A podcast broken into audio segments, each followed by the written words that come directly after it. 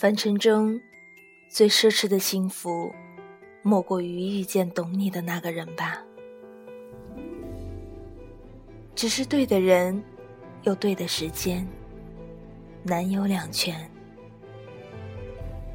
俗世烟火里，这相遇来的不是太早，就是太迟。早的几年华衣，不懂得珍惜，总以为一切都来得及，都挥霍得起。那个人还会为你等在原地。多年之后，蓦然发现这个世界上再没有那个人。能够像他那样懂得你的喜悲，苍茫人海，他在哪里？你已无法回到过去，曾经的路口，一个轻巧的转身，注定今世。后悔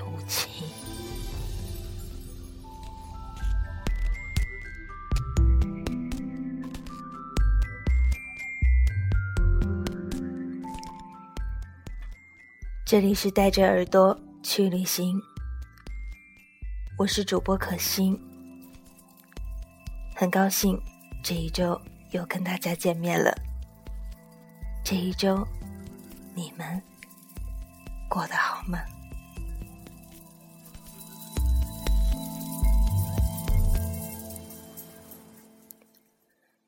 今天我要为大家讲一个故事，故事的名字叫做《勇敢是悲伤的恩赐》。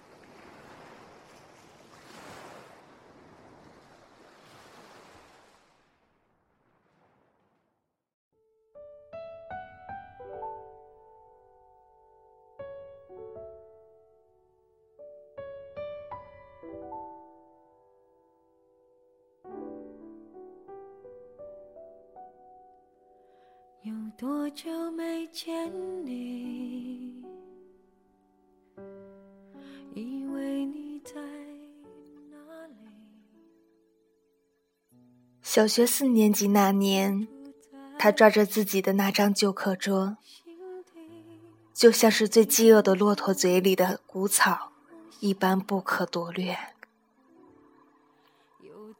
全班所有人都换成漂亮的铁桌。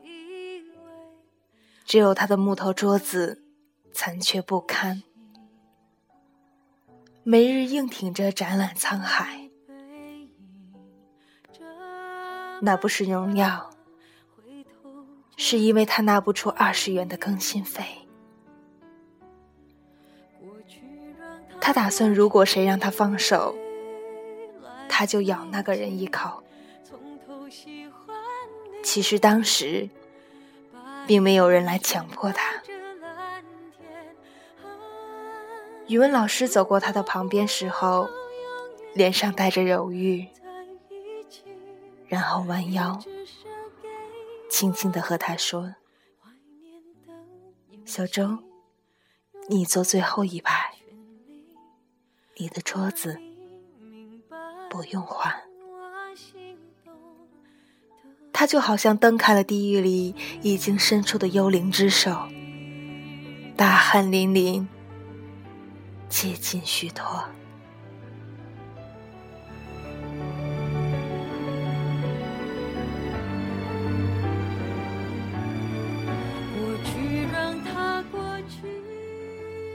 这一年，他十岁，调换到最后一排以后。几乎没有人和他说话了，这让他自己觉得像一群白色鸽子中唯一一只浑身落满灰尘的异类。有铁桌子的人不屑与旧木桌的人为伍，为友。有同学经过他时，会忽然掉转头嘀咕一句：“烂桌子。”他趴在桌子上不理会人，他的脸贴着旧木桌，可以闻到那早晨的油污跟墨水浸泡后混合了灰尘的味道。这气味几乎使他窒息，但却是他可以抓住的实体。他还小，但他觉得自己什么都懂。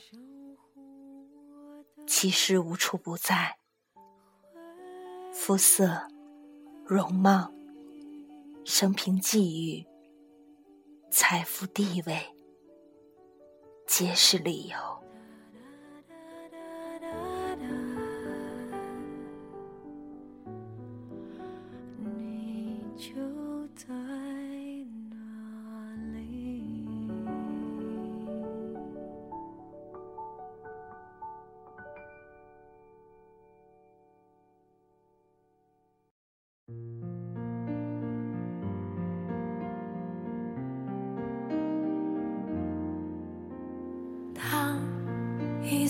船沉入海底。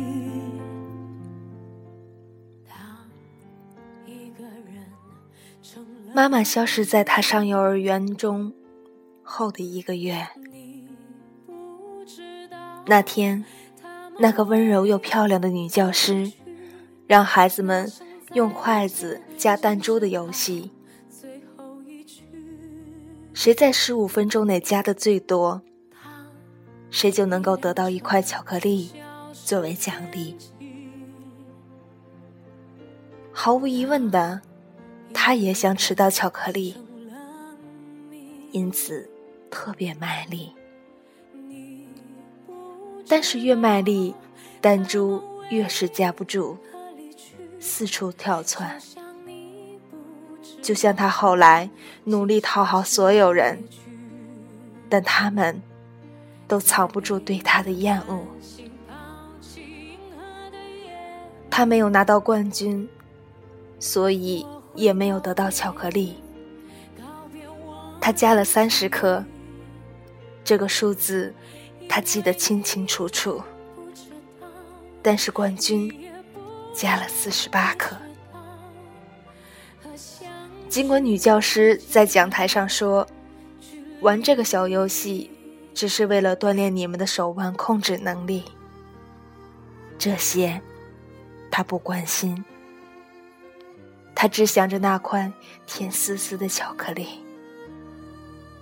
原来，努力不一定有回报，世界是不公平的。他看见黑褐色的巧克力混着口水。顺着拿冠军的小朋友的嘴角滑出来时，他觉得肚子很饿很饿，因为他回家后没有人会给他做饭。很久以后，爸爸才回来。这个男人很憔悴，是那种提不起愤怒的憔悴。因此，他乖乖的沉默了。五年后，他很懂事的理解了家里发生过什么事。妈妈跟爸爸离婚了。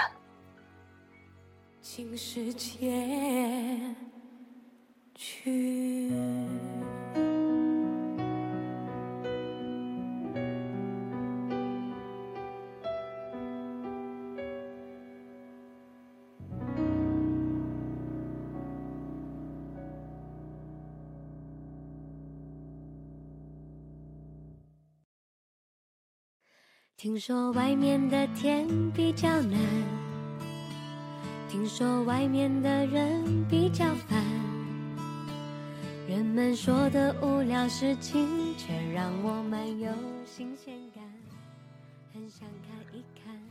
虽然他们一直没当着他的面吵架，但是他们还是无声无息的离婚了。爸爸总是和不同的阿姨见面，漂亮的或是不漂亮的，有时候带上她，有时候不带她。带着她是因为他懒得做晚饭，顺带解决他的吃饭问题；不带她，是因为他听见有些阿姨亲口说：“怎么还有这么一个小丫头？”那语气软绵绵的，藏着嫌弃。他很多次看见爸爸把用钞票换来的鲜花和小玩意给那些女人，这个时候，爸爸总是笑得满面春风。他只是沉默着，尽量让自己不要饿着肚子。这样下去。是不行的。说话的是爷爷。奶奶早早就去世了，那年爷爷接走了他。他开始忘记自己还有一个爸爸，因为这个爸爸常常忘记女儿的存在。小学和初中。最大的差距是，学费从一两百变成了四五百。他初中一年级的时候，拿退休金养活他的爷爷也去世了。爷爷去世时，他也流泪，却没有发声大哭，这让大人很担心。但是担心他的大人，不是别人。而是姑姑。一直以来，爷爷的钱只够生活费。爸爸把本该给他当学费的钱，花给了那些来路不明的女人。所以他的学费其实是姑姑垫的。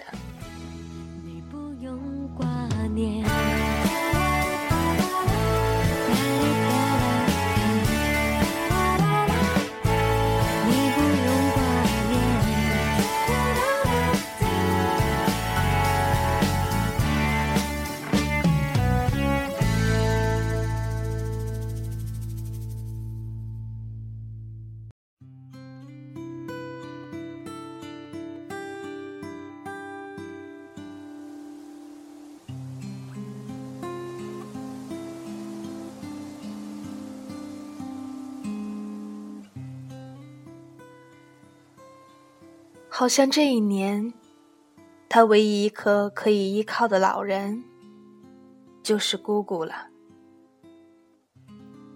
他把所有的感情都写在了日记本里。他甚至构思好长大后参加工作了，赚到的第一笔钱，一定要给姑姑。至于将来能够做什么？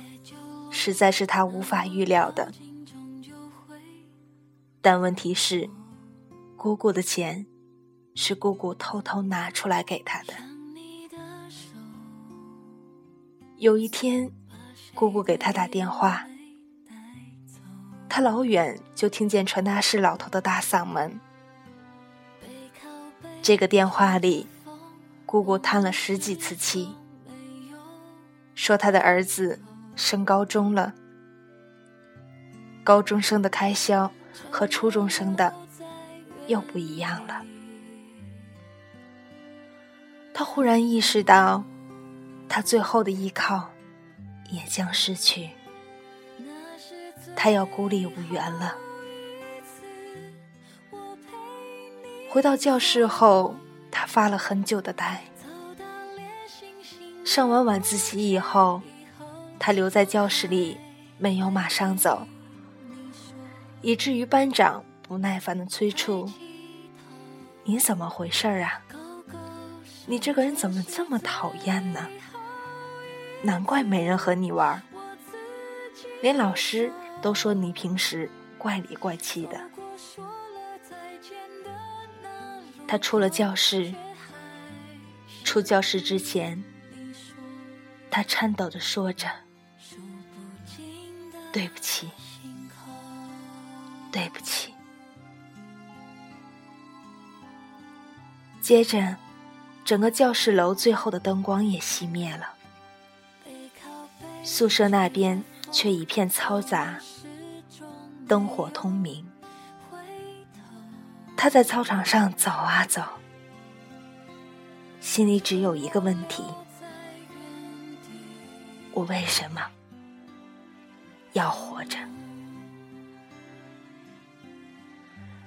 那个问题，他反复的、不可节制的联想了好几天。最后，在一天接近凌晨时，他离开宿舍。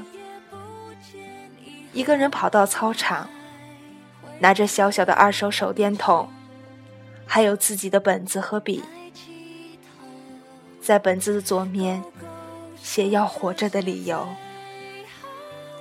右面写着去死的理由。自然，他也带上了刀片，左面写一个。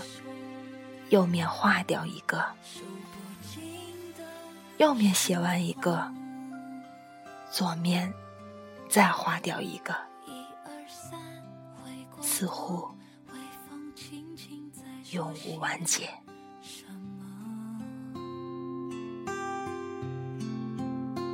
原来最好的。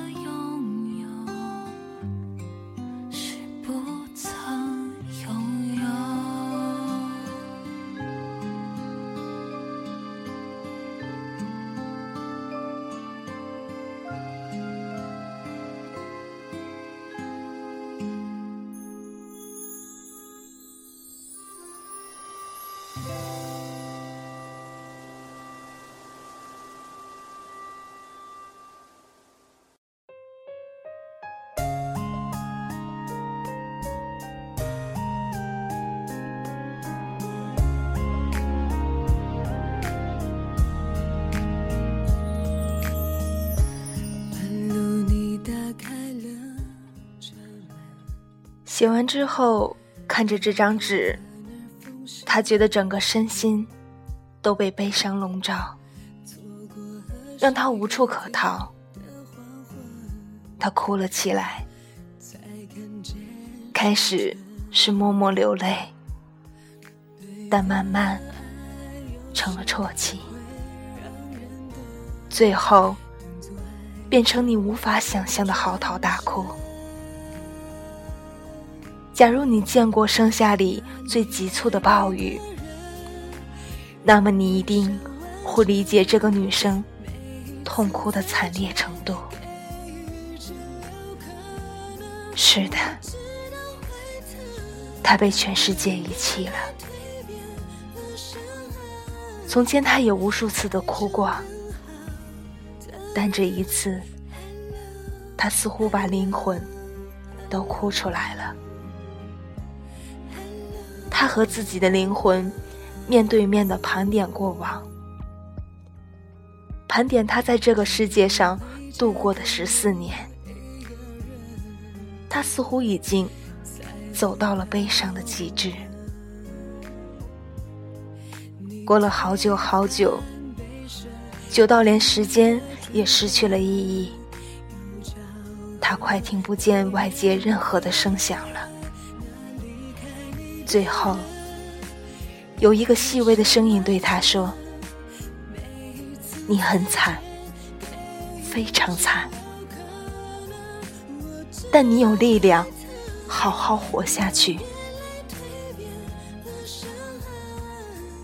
小周的事情看起来像在写虚构的小说，但却有百分之九十九是真实的，因为小周存在着。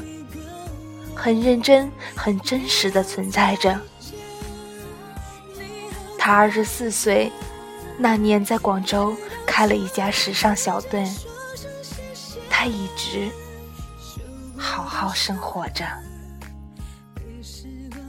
十四岁那年的自杀意图，没有能够把他再留在一九九七年。在十四岁之前，他几乎不怎么开心的笑，没有朋友，也只依恋爷爷和姑姑。十四岁之后，他变得开朗了。那些排挤、歧视、嘲讽，一直都在，但是他不再惧怕。他开始了勤工俭学，他开始有了朋友。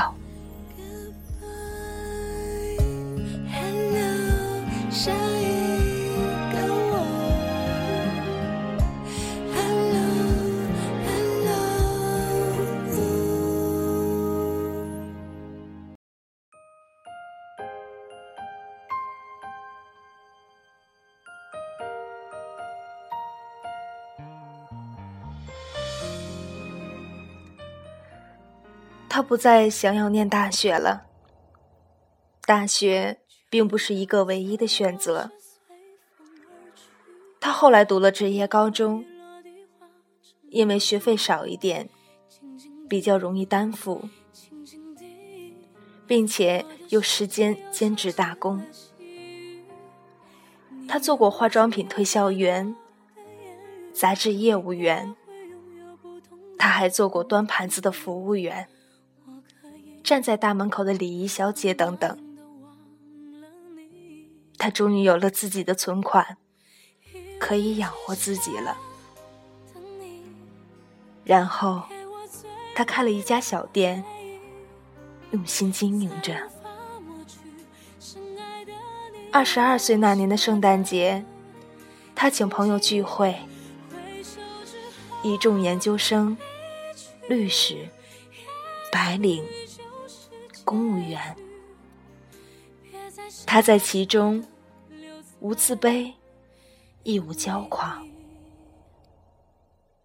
他的人生越走越清晰，他的灵魂越走越清澈透明。他忽然明白，为什么当年身边的人对他那么嫌恶了。尽管他极力讨好和装扮乖巧，但他身上弥漫着对每个人的失望与恨。他的别扭和他的阴暗，在与全世界较劲。当谁也不去讨好的时候，朋友们却自然而然的来到了他的身边。他是自足的井。口目泉水的主动靠近，他要想去学做服装设计，他想要去法国巴黎，所以他努力的在存着学费。此外，他定期给家乡的父亲邮寄一笔钱。知道他的人都说他是一个奇迹。那么残酷的青春，他却有着健康乐观的心情，纯粹而勇敢的活着。我们总是不愿意承认自己的人生，我们不承认自己在幼年、在童年、在少年、在长大以后的任何一个阶段都很惨很惨。我们没有人爱，或者我们得到的爱是别扭的、压抑、沉重的。随风而去。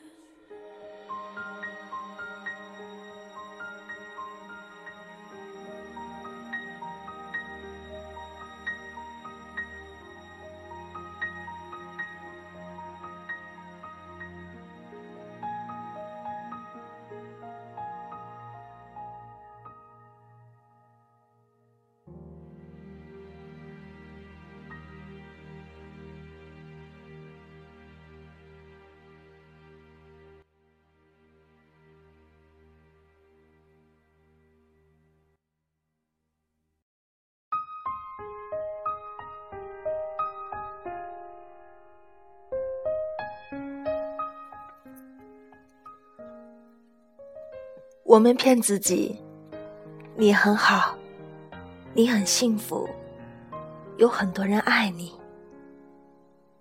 一定要打扮的坚强啊幸福啊给他们看给自己恨过的爱过的人看。最重要的是给自己看。但那个住在躯体里的小小灵魂，面孔。是苍白的，嘴唇是干燥脱皮的，两脚是虚脱的。我们不是快乐王子，不是天使公主，生来只被人宠爱，不染苦痛。蔡康永说：“我们又不是红红绿绿的蛋糕，生来。”要讨人欢喜。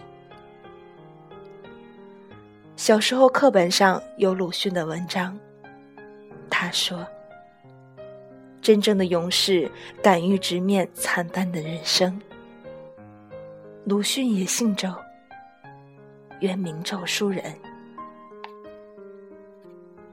小周不过是他的化名。他有最残酷的青春，最惨烈的青春期。现在的他，好端端的生活着。那个夜晚的悲伤，他并没有忘记，也无法忘记。那个夜晚，在他平生第一次拥抱了自己真正的人生，接受了自己的悲伤。他心头冒出那句话时，察觉到的是一种淡然的宁静。明日复明日，这悲伤与他永在。勇敢是悲伤的恩赐。